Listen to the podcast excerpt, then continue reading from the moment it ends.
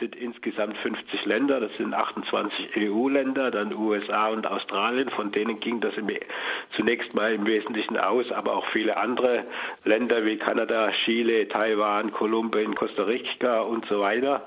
Das sind Länder, die, die sich selber The Really Good Friends nennen, eine ähnliche Interessenlage haben und sie wollen jetzt dieses Abkommen mit dieser Interessenlage halt eben durchbringen und sie vertreten im, äh, im Dienstleistungsbereich ungefähr zwei Drittel des Handelsvolumens.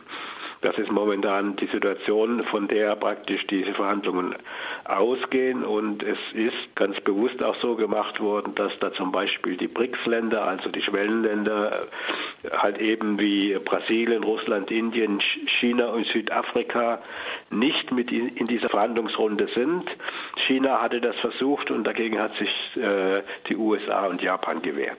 Die Verhandlungen finden ja unter Ausschluss der Öffentlichkeit statt. Jetzt wurden im Juni letzten Jahres Informationen geleakt von WikiLeaks ähm, und veröffentlicht. Welche rele relevanten Informationen äh, wurden da jetzt herausgegeben?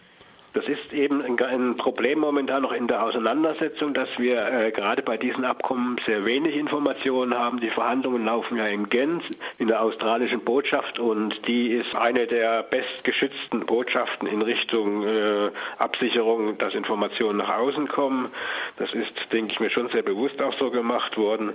Ganz wesentlich ist zum Beispiel, es geht ja um Dienstleistungsabkommen, es geht dabei natürlich auch um öffentliche Dienstleistungen. Es wird immer wieder behauptet, das würde da keine Rolle spielen. Aber wenn man sich die Handelsmandate anschaut, zum Beispiel der EU, der USA oder Kanada, da steht da dann schon drin, dass dieser äh, praktisch sämtliche Dienstleistungssektoren umfasst.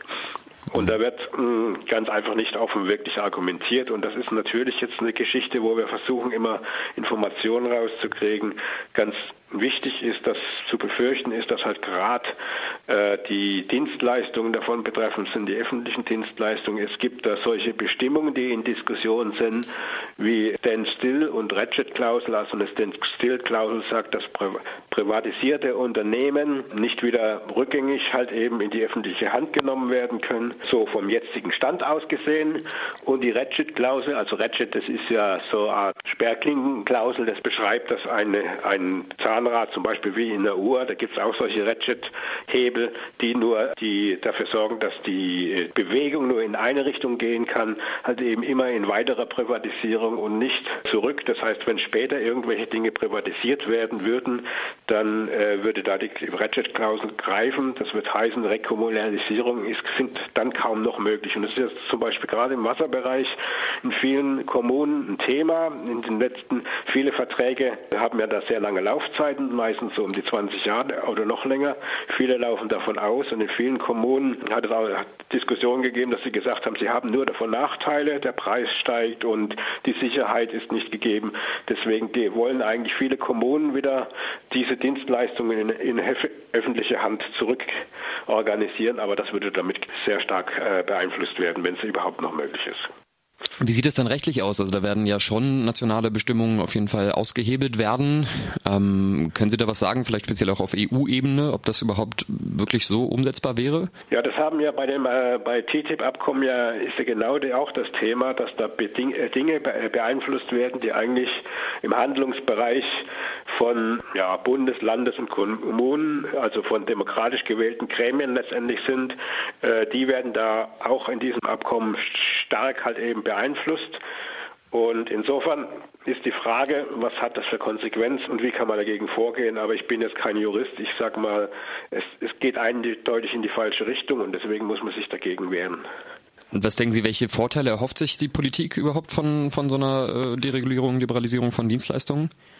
Ja, Dienstleistung ist ja ein recht großer Markt. Also da gibt es viele Arbeitsplätze. Und wie gesagt, äh, sehr stark gibt es da halt Interessen aus verschiedenen, sei aus der USA und Australien. Das waren die ersten, wo das äh, praktisch in diese Richtung versucht haben, das auf den Weg zu bringen. Und sie wollen das in einer Art und Weise machen, dass halt eben Märkte geöffnet werden, damit halt eben große Konzerne aufgrund ihrer Schlag Schlagkraft und ihrer Stärke halt eben kleinere verdrängen können. Das ist das, was äh, zu befürchten ist. Und da gibt es natürlich klar auch äh, große Interessen von Konzernlobbyorganisationen, die auch bei diesen Verhandlungen im Vorfeld und in einer recht intensiven Kommunikation halt eben sehr stark eingebunden sind. Die Verbindung zu TTIP jetzt, also der geplanten Freihandelszone zwischen den USA und der EU, ähm, ist das jetzt direkt daran gekoppelt eigentlich? Weiß man das? Oder laufen die Verhandlungen erstmal parallel und die laufen parallel, weil sie auch in an, ganz anderen Gremien laufen. Wie gesagt, TISA ist ein plurilaterales Abkommen, was in Genf verhandelt wird. Die anderen, also zum Beispiel TISA wird ja immer zwischen der USA und der EU, also einmal in, in Brüssel und einmal in Washington verhandelt. Aber die laufen parallel. TISA wird ja schon seit 2013 verhandelt. Damals ist das überhaupt nicht an die Öffentlichkeit gekommen. Bis jetzt ist auch noch wenig an die Öffentlichkeit gekommen. Aber die Beauftragte der EU, die Berichterstatterin im Europaparlament hat schon sehr deutlich gemacht, dass äh, das Thema, die Verhandlungen von TISA dieses Jahr durchaus eine größere Bedeutung haben wird und dass auch äh, durchaus zu erwarten ist, dass es eine breitere Debatte dazu gibt.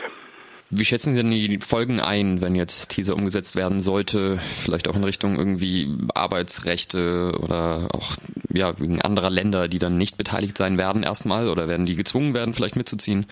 Mm, ja, das ist, äh, das sind alles Punkte, die natürlich äh, da sicherlich äh, auch zum Tragen kommen. Aber dadurch, dass wir noch nicht so wirklich, also außer dies, was geleakt worden ist, und es war ja eher ein Dokument Finanzmärkte und das ist da kann, bei den Finanzmärkten kann man sagen, dass es zum Beispiel kaum noch möglich sein würde, zum Beispiel sowas wie eine Finanztransaktionssteuer durchzusetzen.